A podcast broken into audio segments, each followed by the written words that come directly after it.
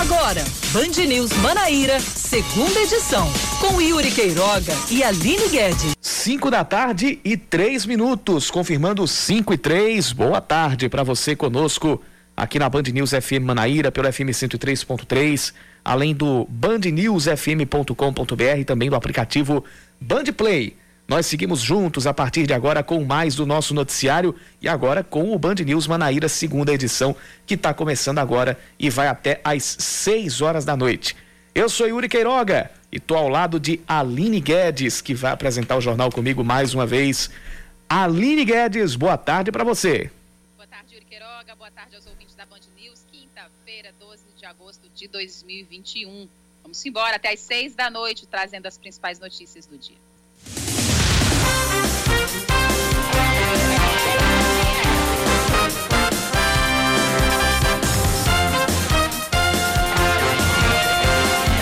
O ministro da Saúde, Marcelo Queiroga, e a primeira-dama, Michele Bolsonaro, devem, se, devem desembarcar em João Pessoa amanhã, por volta das nove e meia da manhã. Na agenda está prevista uma visita ao local onde vão ser construídos o Centro Especializado de Reabilitação e o Hospital Integral para Pessoas com Deficiência e Doenças Raras. Em seguida, haverá uma visita agendada à APAI e à Casa de Acolhimento das Pessoas Portadoras de Doenças Raras. A vinda de Michele Bolsonaro, no entanto, ainda depende de um compromisso do presidente Jair Bolsonaro. Hoje, Marcelo Queiroga cumpre a agenda em Sobral, no Ceará. Mais de 16% das, das quase 50 mil matrículas na rede estadual de ensino na Paraíba são de alunos que vieram da rede privada. Segundo o secretário estadual de Educação, Cláudio Furtado, um dos maiores exemplos está em Guarabira, onde nas escolas estaduais 77% dos matriculados estavam em escolas particulares. Para Cláudio, a situação é um reflexo da pandemia e dos impactos dela no ensino. A rede estadual de ensino prevê para setembro a retomada das atividades presenciais. Hoje, o plenário do Senado pode votar o projeto de lei que proíbe a suspensão das aulas presenciais durante a pandemia da Covid-19. A matéria enquadra as escolas na categoria de serviço essencial. O PT pode ter, o PT nacional pode ter uma uma espécie de uma concorrência pesada por composições para as eleições de 2022 aqui na Paraíba. O governador João Azevedo deve se reunir na próxima semana com a direção nacional do partido para tratar de assuntos relativos à corrida eleitoral. João tinha afirmado que, sob hipótese alguma, fará aliança com Jair Bolsonaro e quem o apoie. Entretanto, caso Cidadania, que é o partido de João, não lance candidato à presidência, ele pode apoiar o ex-presidente Lula. Ao mesmo tempo, o ex-governador e pré-candidato ao Senado Ricardo Coutinho, que deixa o PSB e deve se filiar ao PT no próximo mês, disse que está, que, disse que está elegível ou que tem condições de disputar as eleições e que conta com o apoio de Lula em qualquer cenário. Ricardo disse que pode estar junto de um candidato de oposição ao, ao governo e não descartou uma composição com o ex-prefeito de João Pessoa, Luciano Cartacho, que pode concorrer ao Palácio da Redenção. A nível estadual, o PT deve empossar o, o novo diretório amanhã, tendo Antônio Barbosa como presidente. O Sindicato dos Revendedores de GLP na Paraíba prevê que o preço do gás de cozinha deve aumentar ao menos duas vezes mais até o dia 5 de setembro. Olha que noticiona, Yuri. Mar... Segundo Marcos Antônio Bezerra, os reajustes serão por duas razões diferentes. O primeiro deve ter relação com um novo aumento a ser anunciado pela Petrobras ainda neste mês, enquanto o segundo é pelo dissídio coletivo para coibir o aumento anual do salário dos funcionários. Só neste ano foram sete reajustes anunciados em cima do preço do gás de cozinha. De acordo com o sindicato, existe o risco do fechamento de revendedoras de gás no, estádio, no estado em decorrência do aumento dos custos e da queda das vendas, já que o preço mínimo de 100 reais está espantando os consumidores principalmente os que têm menos condições. A delegação do Botafogo viaja para o interior do Rio de Janeiro, onde o Belo enfrenta o Volta Redonda neste sábado.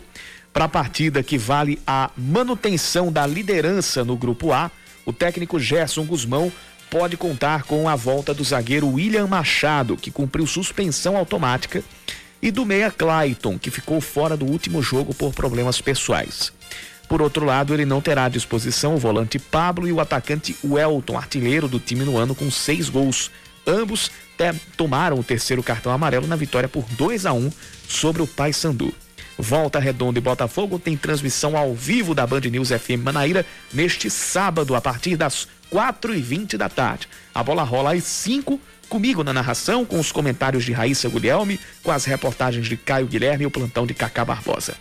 A TV Manaíra também transmite, junto com a Band Nordeste, a partir das 15 para as 5.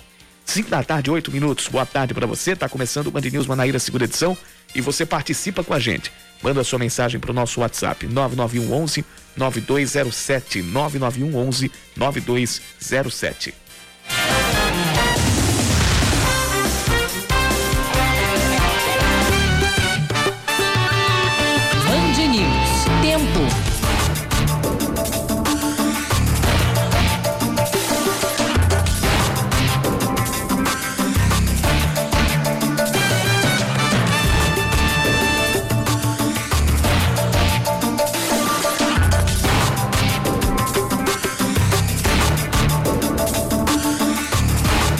Fechando aqui por João Pessoa. Tempo fechando, nuvens pesadas, já, nuvens carregadas já se aproximando aqui da capital. As que estão aqui em cima do centro da cidade, pelo menos até agora, não são, mas a gente, uh, a gente ainda vai ter ou tem a previsão de pancadas de chuva para as próximas horas aqui na capital. Temperatura hoje chegou aos 28 graus, agora está fazendo 26 e a mínima deve ser de 22. Em Campina Grande, Yuri, uma quinta-feira nublada. Nesse momento, os termômetros marcam 24 graus. A probabilidade de chuva é pequena, mas existente para a noite de hoje. Os termômetros devem chegar aos 17 graus hoje à noite.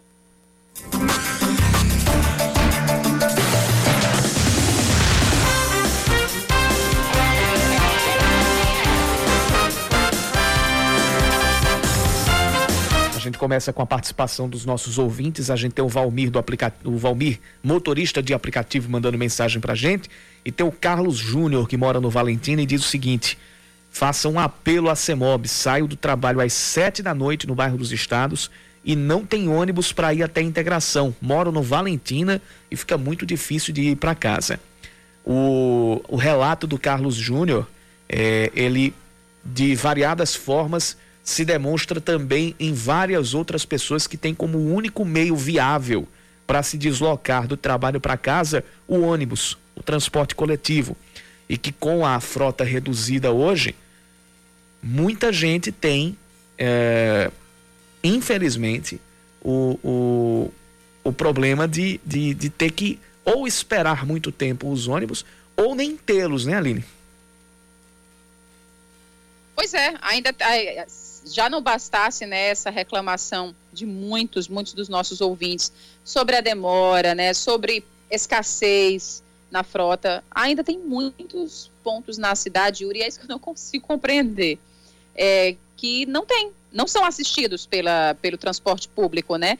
É, praticamente todas as atividades já retornaram e esses trabalhadores estão passando por um perrengue, porque vão fazer como para voltar para casa, né? Como o nosso ouvinte aí falou. Então, CEMOB, vamos repensar isso, né? Vamos retornar a frota 100%, às vezes até reforçar, porque é, tem muitos pontos desassistidos ainda em João Pessoa. E um, um, uma das atividades que, que, que já estão sendo retomadas é a atividade escolar. Então, a gente, a gente vai ter ainda mais movimentação, a gente já tem relatos de trânsito pesado em, em alguns pontos do dia próximo às escolas, especialmente escolas particulares. Então, é, mesmo que a gente ainda não tenha superado a pandemia, mas com a, o avanço da vacinação, com a flexibilização das medidas, é, várias atividades ensaiam uma volta ao normal. Então, é preciso também que o transporte público acompanhe essa, essa evolução na, na, nas atividades, tanto as atividades laborais quanto as educativas e a própria logística da, da, da, da população. É preciso que se acompanhe para não, não gerar tanto o problema da desassistência quanto o problema da lotação dos ônibus de uma frota reduzida, o que pode potencializar a circulação do vírus.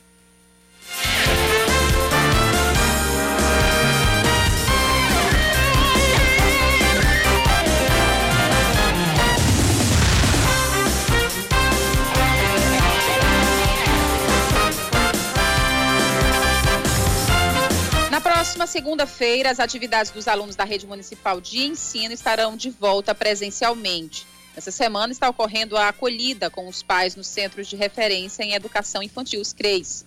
Segundo a chefe do Departamento de Educação de João Pessoa, Alcilene Andrade, a primeira fase começa com as crianças de 3 anos, adotando todos os protocolos de segurança. Essa acolhida que começa desde a estrutura dos protocolos sanitários e agora o foco tem sido nessa acolhida às famílias. Nesse primeiro momento, fortalecendo as famílias no sentido de garantir para elas né, o retorno seguro, apresentando todos os espaços, as dependências das unidades de ensino e em seguida também fazendo o acolhimento aos funcionários, aos professores, né, para também eles possam se sentir seguros para receber os alunos. Por enquanto, a ocupação máxima será de 50% da capacidade total das salas de aula.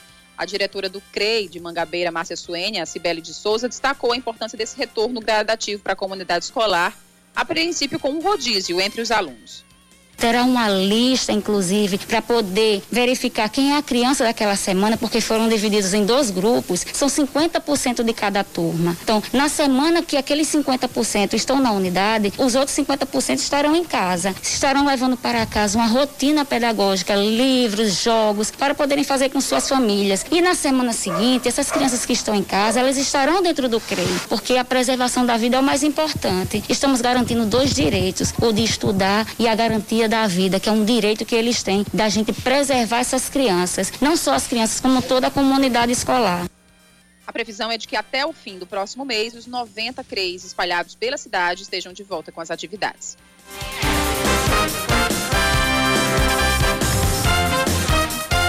Falou aqui da dificuldade do, do, do transporte coletivo, transporte público.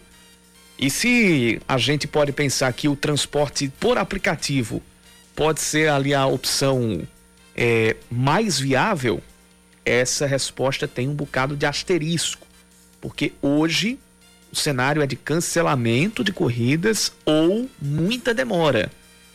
Mas por quê?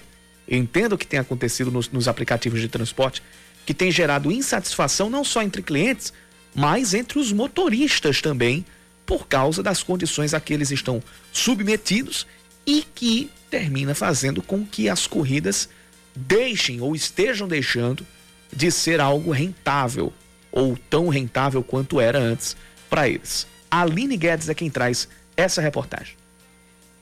A estudante Nadine Liberato sempre precisa usar o transporte por aplicativo, mas há alguns meses ela vem percebendo dificuldades para conseguir as corridas. Eu uso mais nos fins de semana e é justamente nos fins de semana que tem essa dificuldade. Chegar 10 minutos esperando o motorista, já cheguei a ficar 22 minutos é, para o aplicativo localizar o motorista e cancela muito, e principalmente quando é para voltar para casa. Tipo, depois das 18 horas, é 20 horas, aí que essa espera aumenta muito. Já chegou no ponto de de cinco motoristas cancelarem comigo. E eu chegar tarde em casa porque eu não consigo motorista para me trazer para casa. De acordo com a Associação dos Motoristas por Aplicativo, existem justificativas para os cancelamentos e também para a demora de se conseguir uma corrida. Primeiro ponto é a diminuição do número de motoristas que estão circulando atualmente. Isso faz com que as corridas fiquem cada vez mais distantes e diminua a lucratividade de quem trabalha no ramo. Sem contar com o constante aumento do preço dos combustíveis, como explica o presidente da Associação dos Motoristas por aplicativo Germóglio Bezerra. Quando a gente começou em 2017, a gente tinha um número bem menor, né? A gente tinha, vamos dizer, uns 2 mil motoristas, estava iniciando, foi o começo de tudo, né? Mas a demanda atendia a necessidade do número. Depois teve uma crescente muito grande, né? Além das pessoas que vêm de fora para a cidade, a população em peso passou a baixar o aplicativo e fazer uso dessa tecnologia.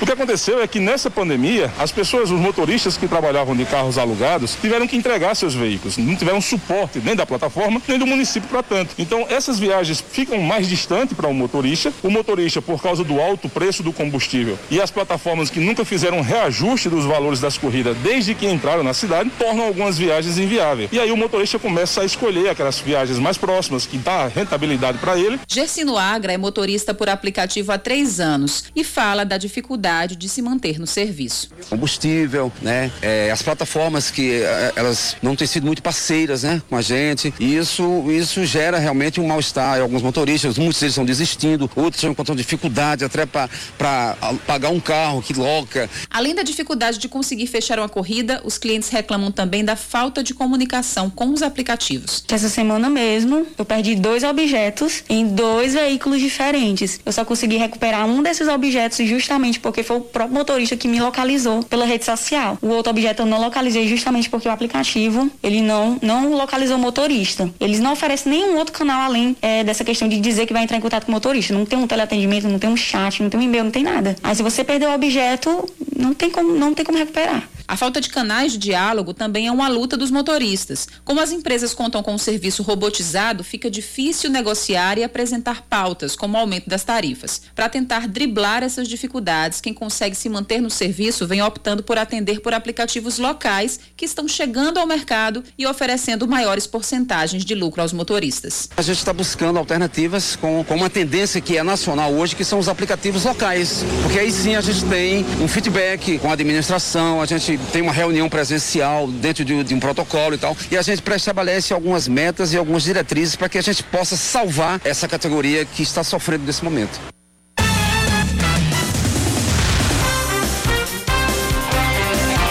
Para a gente fechar esse bloco, participações, mais participações no nosso WhatsApp, no 9911 é, 9207. O, o, o Álvaro, olha a participação aqui do nosso ouvinte Álvaro, motorista de aplicativo, Aline. Quem deve ter pedido esse aumento nos combustíveis deve ter sido o ministro da Educação, porque assim os engenheiros não vão mais querer ser motorista de aplicativo, pois gasolina seis reais, aluguel do carro dois mil e taxa de aplicativo a 25%, você só faz esse serviço se não conseguir ser ministro de governo. é. Eita, realidade dura de engolir, mas é verdadeira, Yuri. É, é isso mesmo. Um bom deboche é isso mesmo.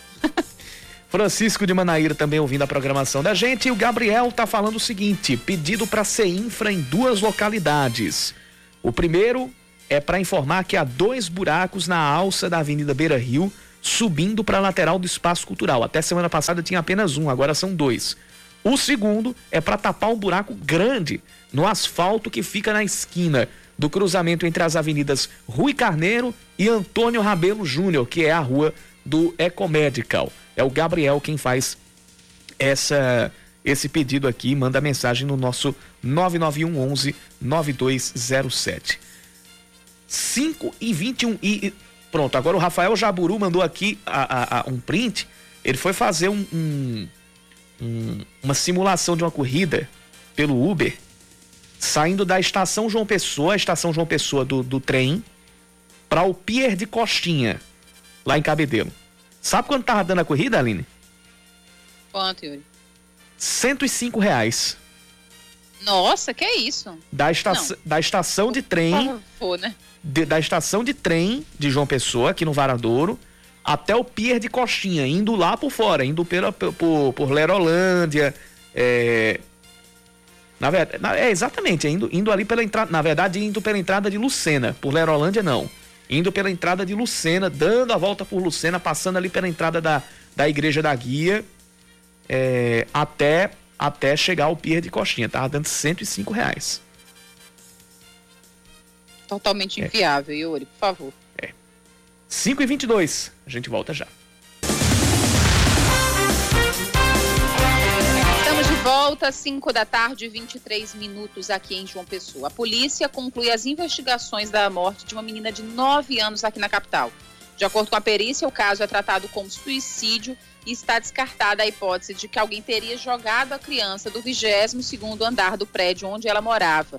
A tragédia aconteceu no dia 22 de maio deste ano. Para a conclusão do laudo, a polícia reuniu uma série de provas, como imagens do circuito de segurança e depoimento de testemunhas. João Pessoa está com risco médio para a reprodução do mosquito Aedes aegypti em 33 bairros. Segundo a vigilância sanitária, o motivo para o aumento da proliferação é o atual período de chuvas, que tem contribuído para o acúmulo de água em pneus, calhas e depósitos abandonados.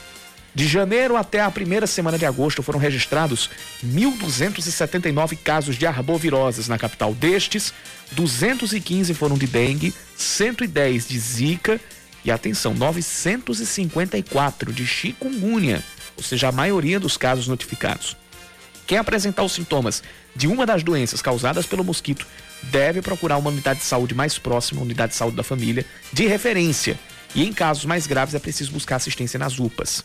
Quem souber de possíveis focos do Aedes aegypti pode denunciá-los pelo Disque Dengue, que está atendendo pelo número 3214 5718.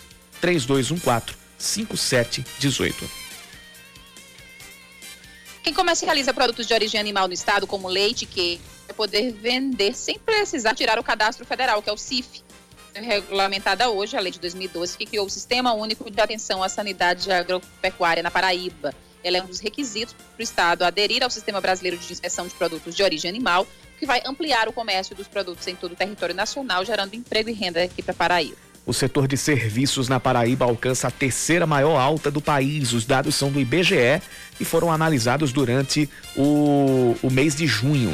Com uma taxa de 5,4%, o estado ficou atrás apenas do Acre, que registrou um crescimento de, 3, de 12,2%, e do Piauí, com 5,8%. Com isso, o setor de serviços não só amplia o distanciamento com relação ao nível pré-pandemia, já que se encontra 2,4% acima do nível de fevereiro do ano passado, como também alcança o patamar mais elevado desde 2016. A atriz Débora Falabella lamenta que o Brasil tenha perdido dois grandes atores e referências para ela na vida artística em 24 horas. Ela cita a partida de Tarcísio Meira e Paulo José, Ambos estiveram no primeiro trabalho da atriz na televisão. Débora afirma que Tarcísio Meira ensinou sobre o valor da profissão pela dedicação que tinha ao ofício. A atriz destaca que o ator fez parte da construção dela como uma profissional de televisão. Sobre os ensinamentos deixados por Tarcísio Meira, a atriz espera que a memória do ator esteja sempre presente nos novos atores. Após as saídas do lateral esquerdo Wellington Carioca e do meia esquerdinha, o 13 anuncia a contratação do meio-campista Evair. O jogador tem 29 anos e disputou o Campeonato Mineiro pela URT de Patos de Minas, time que, time que foi comandado pelo atual técnico do Galo, Wellington Fajardo. Evaí ainda tem passagens pelo Resende do Rio de Janeiro e pelo Afogados da Engazeira. O 13 ainda pode anunciar um atacante para a reta final da Série D e também para a pré-copa do Nordeste. O Galo enfrenta o Souza né, neste, neste sábado, fora de casa, às quatro da tarde, pela 11 rodada do Grupo 3 da quarta divisão. O jogo é um confronto direto por uma vaga no G4 e vale também uma possível quebra de tabu, já que o 13 não vence o Souza no Marizão desde 2010.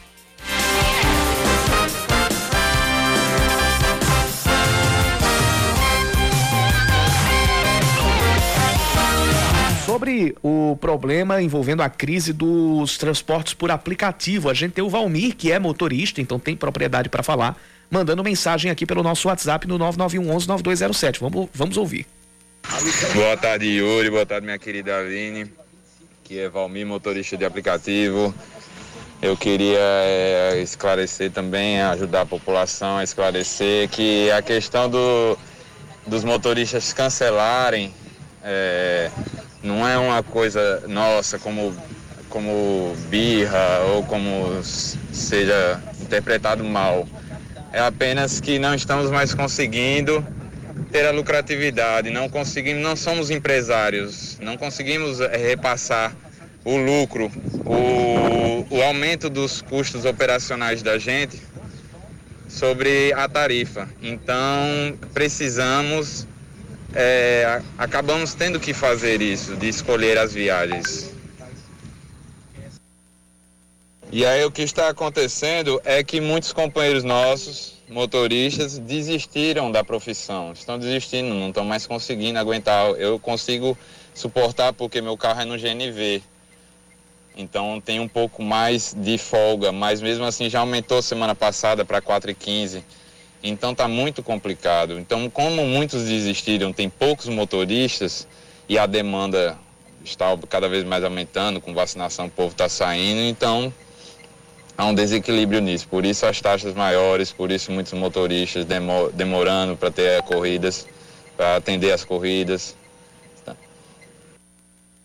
Aí o relato do, do, do Valmir, com esse relato, Aline, a gente pode meio que fazer uma comparação com o, o, o serviço público, né? Os, os, transportes coletivos, porque qual é, qual é, a alegação aí sim dos empresários? Aí, aí a gente tem que colocar, pontuar a diferença que quem alega isso é, é, no, na, no, no, no, quesito transporte coletivo são os donos das empresas e quem faz essa alegação no, nos aplicativos não são os donos do aplicativo, são aqueles que, são, que, que, que fazem parte, os colaboradores e não os proprietários. Mas é, em relação à lucratividade do, do, do, do, do serviço para os motoristas. E os motivos são completamente diferentes. No caso do, do, dos motoristas, tem o problema do aumento do combustível, do aumento dos combustíveis, tem a, a, a, o quesito taxação, não tem diretamente a ver com a queda de, de, de circulação. É o inverso do que acontece com o transporte coletivo. Aí eles, eles têm, que, têm, têm que, inclusive, escolher corridas.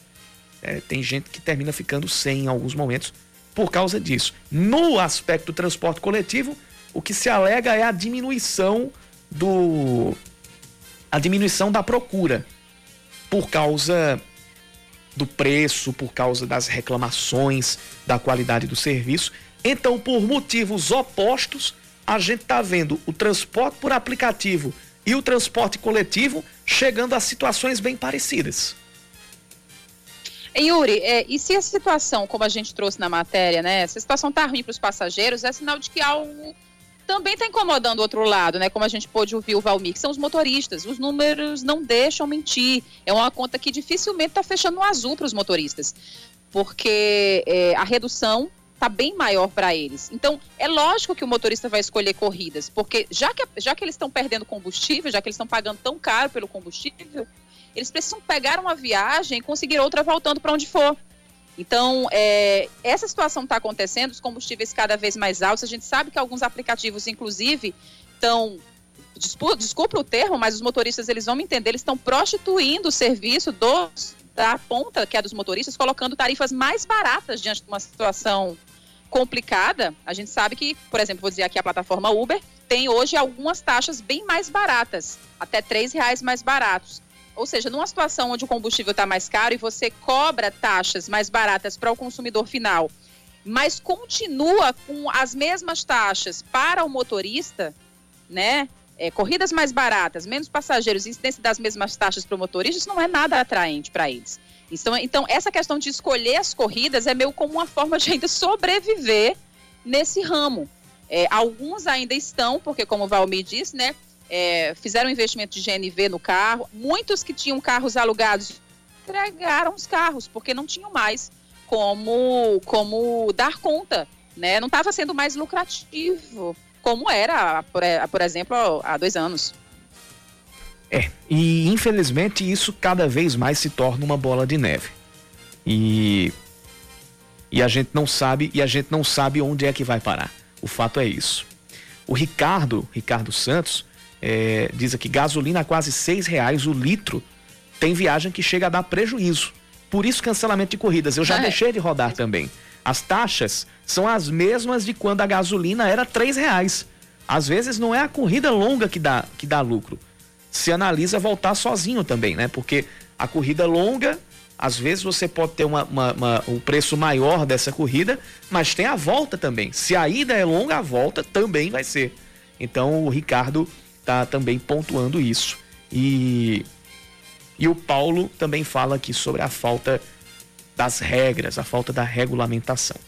Nosso WhatsApp 991 11 9207. A gente agradece a todo mundo que, além de estar participando, está contribuindo para que a gente possa debulhar esse assunto e a gente também está abrindo outras, outras, outros canais dentro desse desse mesmo debate, dentro desse mesmo assunto. Você pode continuar mandando sua mensagem para cá. 991 11 9207.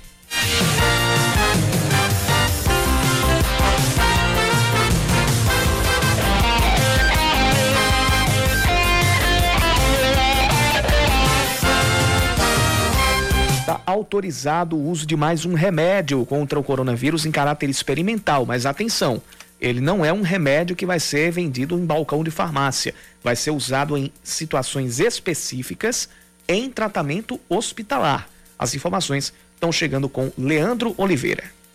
O Regdanvimab é o novo remédio contra a Covid-19. A Agência Nacional de Vigilância Sanitária, Anvisa, aprovou nesta quarta-feira a autorização para o uso emergencial. De acordo com o secretário executivo de saúde da Paraíba, Daniel Beltrame, o medicamento injetável é restrito a pacientes internados e reproduz anticorpos que ajudam o organismo no combate a alguma doença específica. Ele é indicado para quem enfrenta a forma leve ou moderada da doença como se tivesse os soldados de defesa contra o Covid, que é injetado, é uma injeção endovenosa, então não é um medicamento que a gente compra no balcão da farmácia para utilizar em casa, só pode ser utilizado em ambiente hospitalar. E lembrar que ele está indicado para pessoas de um grupo de risco. Não dá para usar o medicamento quando a pessoa, por exemplo, já está precisando usar oxigênio, já está com dificuldade para respirar. O uso acabou de receber uma aprovação emergencial, não é a aprovação definitiva. E o Sistema Único de Saúde ainda faz uma análise análise da pertinência da incorporação deste medicamento, que, como todos nós sabemos, quando as pessoas se encaminham para o hospital ou para um serviço de emergência, elas já estão numa situação de necessidade de uso de oxigênio. O secretário ainda revelou que aguarda um posicionamento do governo federal para conhecer mais indicações de uso do remédio. Está indicado por um momento muito anterior de um quadro de leve para moderado. Então é uma indicação muito, muito, muito restrita para um público restrito, um público que já tenha risco, um hipertenso, um diabético, um idoso idoso. Então a gente precisa entender como será utilizada essa medicação no Sistema Único de Saúde brasileiro. Fora de casa é máscara e não se aglomerar. Desse jeito, dias melhores chegarão. O Regdanvimab é o quarto produto autorizado pela Anvisa para o combate ao coronavírus no país.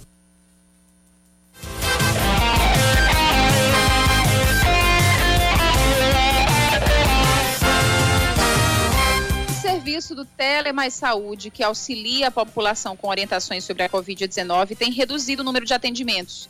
No início do ano, quando a doença apresentava maior índice de contágio, o canal recebia em média 160 ligações por dia. Atualmente são cerca de 30.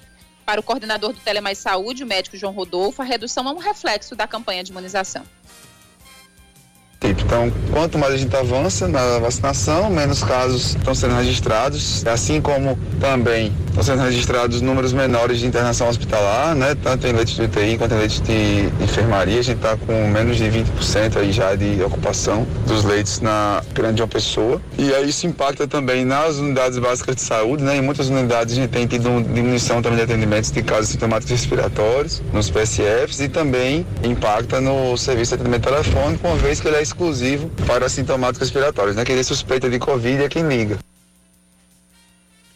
Hoje, além da queda, a maioria das ligações é de dúvidas sobre a campanha. A pessoa é atendida por um médico que faz a avaliação do quadro clínico a partir do relato do paciente.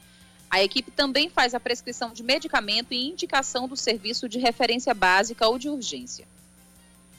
São sempre médicos que atendem, então já cai direto no médico a, a ligação e a gente já faz a avaliação necessária ou pode também estar tá só resolvendo as dúvidas que as pessoas tenham a respeito da Covid, né? Ou dos sintomas que elas tenham. Está tendo muito, muita ligação para dúvidas sobre a vacina também. A gente também está resolvendo na medida do possível, baseado nas informações que a gente tem pelos órgãos oficiais, né?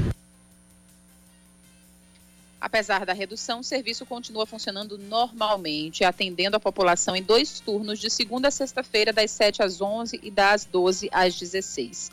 Para agilizar o atendimento, é necessário que o usuário tenha em mãos identidade e o cartão do SUS. O número para contato é o 3218-9214. 3218-9214.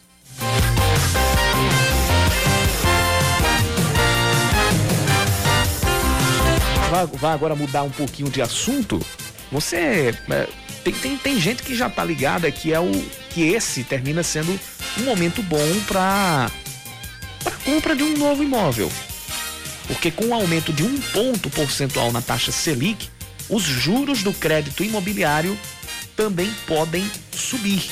Esse pode ser um bom momento, segundo ah, pelo que a gente vai ouvir agora na reportagem de Aline Guedes.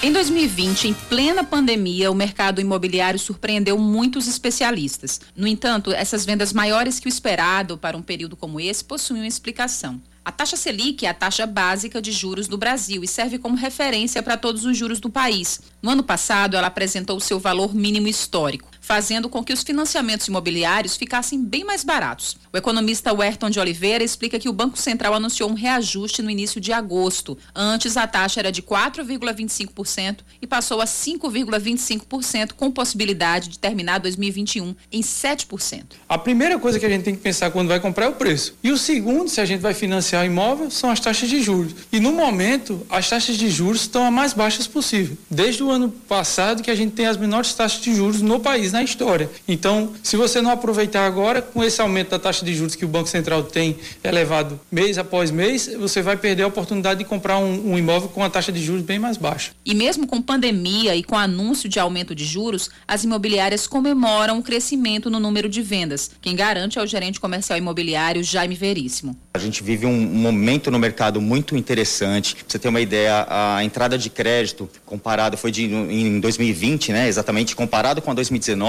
ela teve um crescimento de 57,5%. Então a gente teve 124 bilhões de entradas de crédito né, no mercado. E as previsões agora para 2021 também são excelentes, que aí a gente está em vista de bater um novo recorde com 30%, uma elevação de 30% em relação ao crédito liberado em 2020. Então a gente realmente está num momento sensacional que o crédito, a gente sabe que ele, ele ajuda, influencia muito né, com que as pessoas procurem novos investimentos no mercado. Alguns bancos privados já aumentaram os juros, os públicos ainda não. Por isso, os especialistas indicam que esse é o melhor momento para a compra do imóvel. A oportunidade quem tem de financiar um imóvel, de tomar algum empréstimo, a hora é agora, porque você vai pegar um crédito bem mais barato que alguns meses para frente. E foi seguindo o conselho de adquirir agora que a bioquímica Rosane Japiaçu decidiu realizar a compra de um imóvel. Ela conta que analisou bem as condições antes de fechar negócio. Como o momento estava assim favorável para investir, o que é que eu, me chamou a atenção no empreendimento? Primeiro, ser um projeto muito diferenciado em um local excelente. O Jardim Oceania ali é um, um bairro assim que está em ascensão, né? Tem aqueles parques maravilhosos perto, né? Parque Paraíba. E é um empreendimento que vai assim embelezar a cidade, que a gente espera retorno, né? Financeiro, que é um local agradável de quem vai trabalhar lá. Tem um projeto assim muito bonito, muito diferenciado. Eu acho que foi isso. Para quem vai investir, seja em apartamento, casa ou empreendimento próprio, além de analisar a taxa de juros, deve seguir algumas orientações. Eu acho que é sempre de bom grado o investidor sempre pensar num produto que ele realmente consiga enxergar. Eu parto do seguinte princípio: eu compraria isso para eu morar, eu compraria esse produto para que eu instalasse a minha empresa, a minha loja, o que quer que fosse. Sim, eu colocaria a minha loja ali porque eu adoraria dar isso para os meus clientes, eu adoraria viver nesse local, né? A localização é bacana, o empreendimento é muito interessante. Então eu acho que o investidor ele tem que partir desses princípios também, porque isso reverbera, né? Isso vai voltar para ele sem sombra de dúvida. Bons empreendimentos, empreendimentos que a tecnologia, uma inteligência imobiliária melhor embarcada ali, ele sempre reverbera a favor do próprio investidor.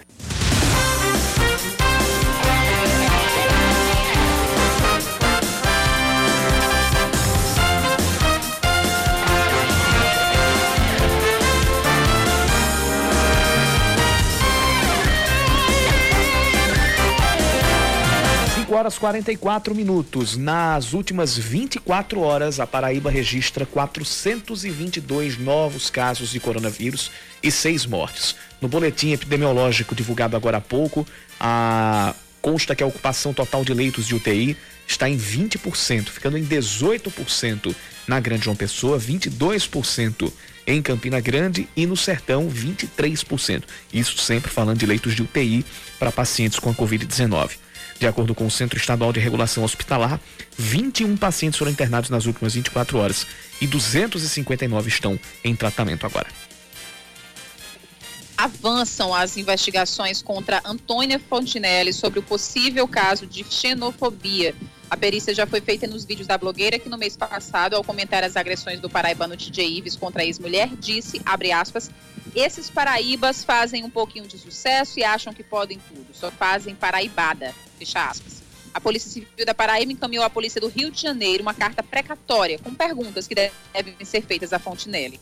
O prazo para finalizar a investigação é de 30 dias, podendo ser renovado. O presidente da República Jair Bolsonaro vai visitar a Paraíba no mês de outubro. A data foi anunciada pelo ministro do Desenvolvimento Regional, Rogério Marinho.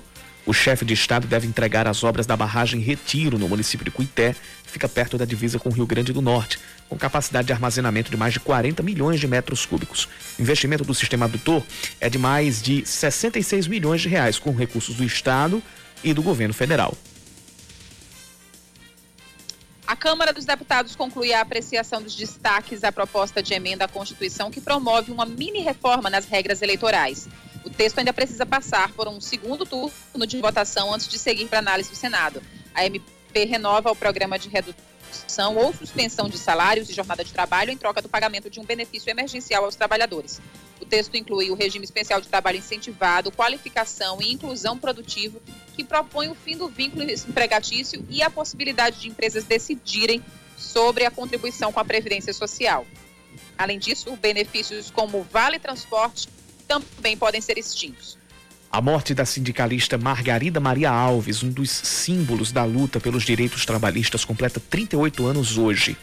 Enquanto buscava por melhorias para o trabalhador do campo, a sindicalista de Alagoa Grande foi assassinada com um tiro de espingarda no rosto, disparado por um matador de aluguel contratado por fazendeiros. Ainda hoje, as causas pelas quais Margarida lutava continuam necessárias. Para se ter uma ideia, os municípios do sertão da Paraíba têm o maior número de pessoas submetidas ao trabalho escravo ou condições análogas à escravidão. De acordo com dados do Ministério do Trabalho, Tavares, no interior do estado, é a terceira cidade do país com o maior número de trabalhadores que, que são submetidos à situação de tráfico de pessoas além do trabalho escravo.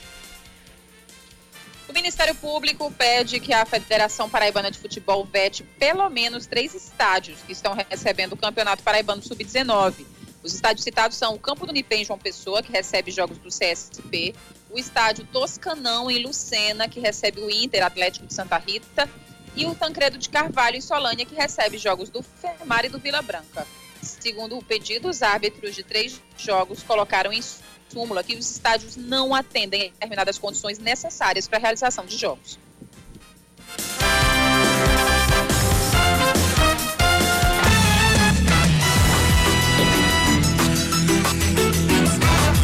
5h48, tem participação aqui no nosso WhatsApp no 9911-9207. A Laísa, aqui de João Pessoa, está falando é, que em, em, alguns pontos ser cliente de transporte de aplicativo pode dar algumas vantagens. É, ela completa aqui o, o, debate que a gente tinha lançado no bloco anterior sobre a crise nos transportes por aplicativo e até uma comparação que a gente tinha feito com o que está acontecendo também com o transporte coletivo. Falando em transporte, falando em trânsito. Seu caminho.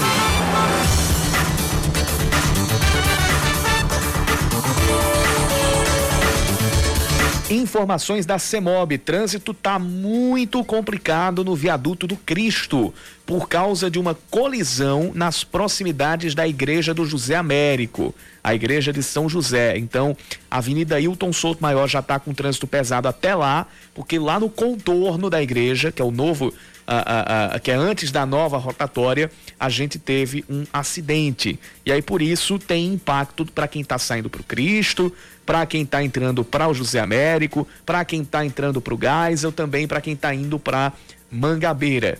Todos os acessos do Viaduto do Cristo com trânsito intenso. Também tem lentidão na Avenida Pedro II, entre o Hemocentro e o semáforo com a Avenida Rui Barbosa, lá na Torre. Aí o ouvinte Ricardo Santos está onde?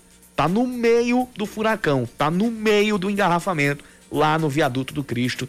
Ele diz assim: novidade? Hum, rir para não chorar.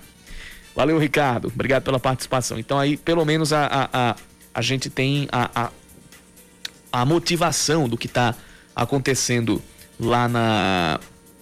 Lá na, no, no, José Américo, na, na Hilton Sul Maior, também no Viaduto do Cristo, é que aconteceu uma colisão perto da igreja São José, lá no José Américo. A gente não sabe é, se tem vítimas esse, essa, esse acidente, mas o fato é que ele aconteceu e já está provocando impactos também no viaduto do Geisel, quem está na BR-230. Para pegar o acesso para o José Américo ou para o Geisel, também está tendo trânsito, está pegando engarrafamento a partir da parte de cima ali do viaduto, passando ao lado do Ronaldão. Isso já é uma informação que a gente tem pelo mapa da CEMOB. Também pelo mapa da CEMOB, a gente vê que a BR-101 na saída para Recife tem trânsito complicado a partir da alça do viaduto de Oitizeiro até o contorno do bairro das Indústrias e também do Costa e Silva. E outro ponto da BR-230 que está com trânsito complicado é no sentido João Pessoa Cabedelo, a partir da alça da Beira Rio até a altura do Shopping Carro Legal. No sentido oposto, sentido Cabedelo João Pessoa, também tem trânsito intenso da saída do viaduto de Manaíra até o Hospital de Trauma.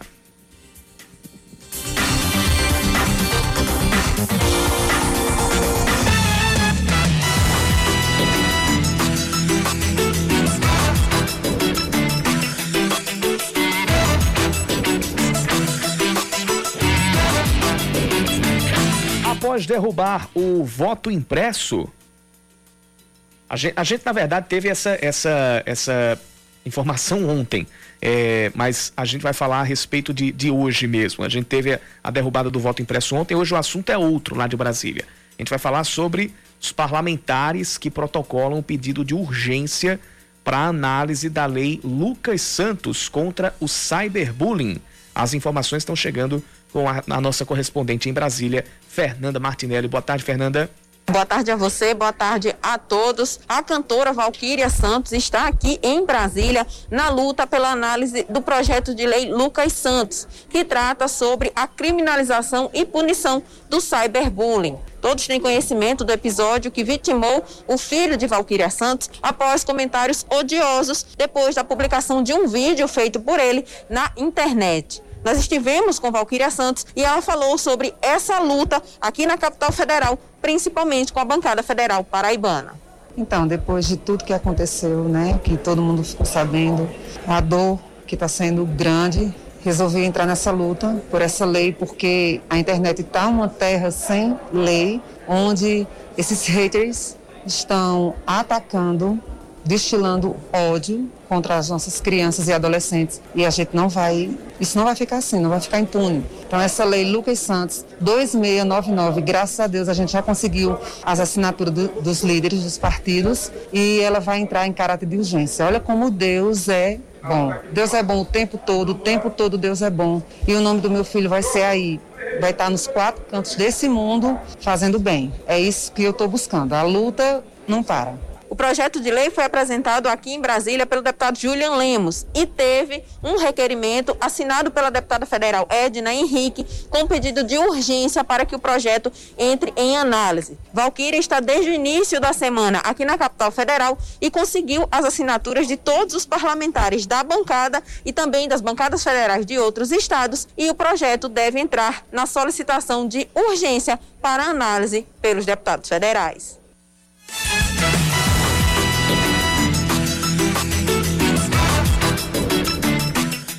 Continua falando sobre política. A filiação do ex-governador da Paraíba, Ricardo Coutinho, ao PT deve acontecer em setembro.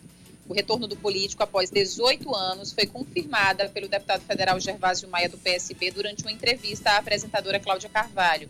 A informação foi revelada após o encontro de Gervásio com a presidente nacional do PT, Gleisi Hoffmann, nos corredores da Câmara Federal.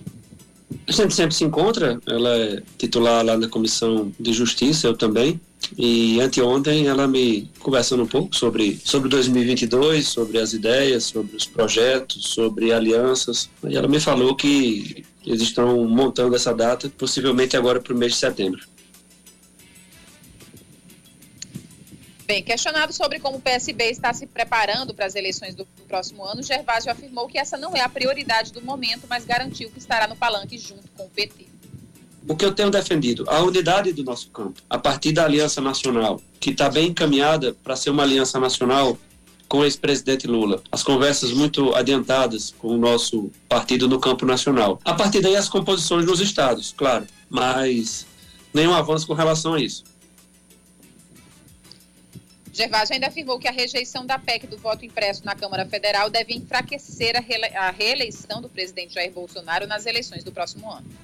O que é que Bolsonaro estava querendo? Estabelecer esse modelo eletrônico com o papel para questionar as eleições. Ele sabe que vai ser derrotado, ele sabe que está desintegrando os municípios, por todos os municípios do Brasil. Eu converso muito aqui com deputados de, outros, de outras regiões, de outros estados, e essa é a realidade por todo canto. Ele está desacreditado, em alguns casos odiado por conta do, dos erros graves que cometeu. Por exemplo, não ter comprado vacinas, ter deixado de adquirir 100 milhões de doses da vacina Pfizer, e aí a gente batendo mais de 500, 560 mil mortos da Covid, né, é um prejuízo que não volta nunca mais.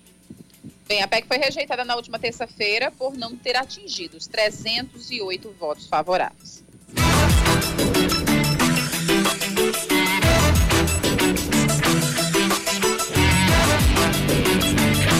556. Tem mais do trânsito, hein? Seu caminho. Pelo nosso WhatsApp 99119207, William. Boa noite, pessoal da Band News FM. Valdemar Galdino na Ziazena aqui no Gás, eu parada. Veja a foto aí, ó. Tudo parado. Ele mandou a foto aqui no nosso WhatsApp. Realmente o trânsito está bem complicado lá na principal do Geisel.